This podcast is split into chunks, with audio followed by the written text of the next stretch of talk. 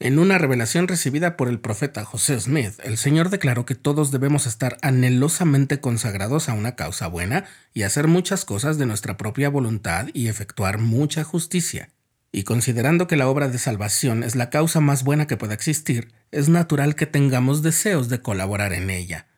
Así que, ¿es malo desear que se nos extienda un llamamiento?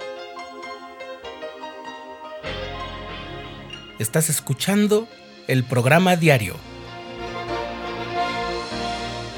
presentado por el canal de los santos de la Iglesia de Jesucristo de los Santos de los Últimos Días.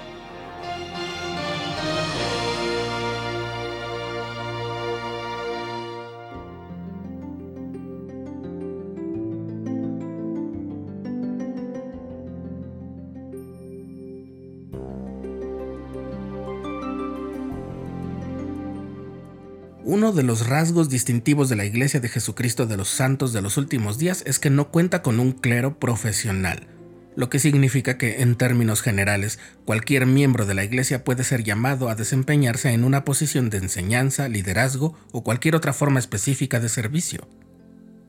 Aunque se espera que todos sean diligentes en su estudio personal y familiar de las escrituras y que participen en programas de estudio como la escuela dominical, seminario o instituto, no existe el requisito de una preparación certificada para que se les considere aptos para el servicio en la iglesia. Llegado el momento, todo lo que el Señor requiere es que nos estemos esforzando al máximo por ser dignos en lo moral y lo espiritual, y poner el corazón y una mente bien dispuesta a su servicio. Sabemos que hay muchas formas de servir en la iglesia. En un barrio de la iglesia, que es una de las unidades de organización geográfica más básica, hay más de 200 llamamientos y asignaciones, de modo que las oportunidades son infinitas. Hace muchos años, el presidente de la estaca a la que yo pertenecía dijo en una conferencia que semanas atrás había entrevistado a una hermana que tenía pocos meses de haberse retirado de un largo servicio como enfermera y que al dejar de trabajar al fin podría estar disponible para servir en un llamamiento. Pero al ver que pasaban las semanas y el llamamiento no llegaba, se sintió algo triste ella había aprendido que existe una especie de norma que dice que en la iglesia no aspiramos a tener un llamamiento, de modo que no sabía cómo sentirse ante su situación de disponibilidad y deseos de servir. Entonces, en su entrevista para renovar su recomendación del templo, le expuso su inquietud al presidente de Estaca. En esa entrevista, él le dijo que fuera paciente y que el Señor sabía de su disposición. Pero en la conferencia, el presidente de Estaca confesó que había estado pensando mucho en el caso de la hermana y se sintió inspirado a completar su palabra de consejo. Hermana, dijo, y a todos los que sientan que el Señor no los está tomando en cuenta, les reitero, Él sabe de su disposición, sigan sirviendo en sus hogares y en su ministración, y si el deseo es persistente, solo hablen con su obispo y díganles que están disponibles y dispuestos a servir. ¿Cómo es que un consejo de esa naturaleza puede ser compatible con aquella premisa de que en la iglesia los llamamientos no se procuran? En la sección 4 de Doctrina y Convenios, el Señor dice que si tenemos deseos de servir a Dios, somos llamados a la obra. De modo que el Señor aprueba que tengamos el deseo de servir en la iglesia. El problema parece ser que a veces corremos el riesgo de desear que el Señor nos llame a hacer lo que nosotros queremos hacer, en la forma como la queremos hacer. En el libro de Abraham, en la perla de gran precio, aprendemos que durante el concilio que nuestro Padre Celestial convocó en los cielos para presentar su plan, dijo, ¿A quién enviaré?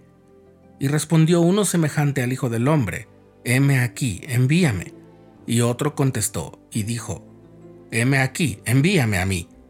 Y el Señor dijo, enviaré al primero, y el segundo se llenó de ira.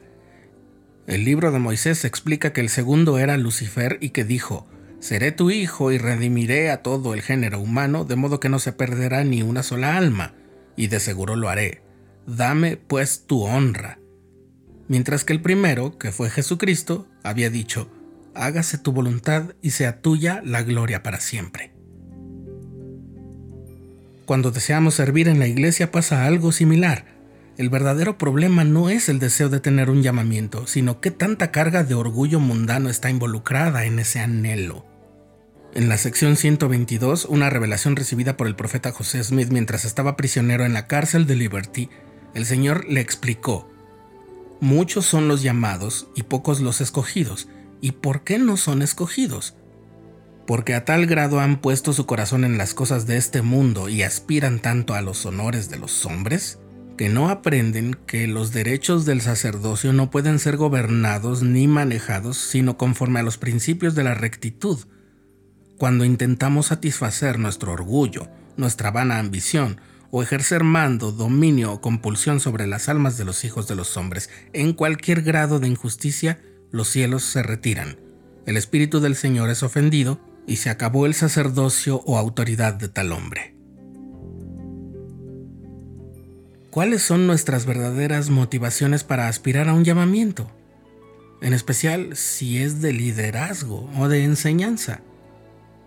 Eso es lo que debemos cuidar mucho si nuestro anhelo de servir es en realidad el deseo de ocupar una posición de liderazgo desde la cual podamos satisfacer nuestra vanidad o de hacer las cosas a nuestro modo, debemos revisar muy sinceramente nuestro corazón.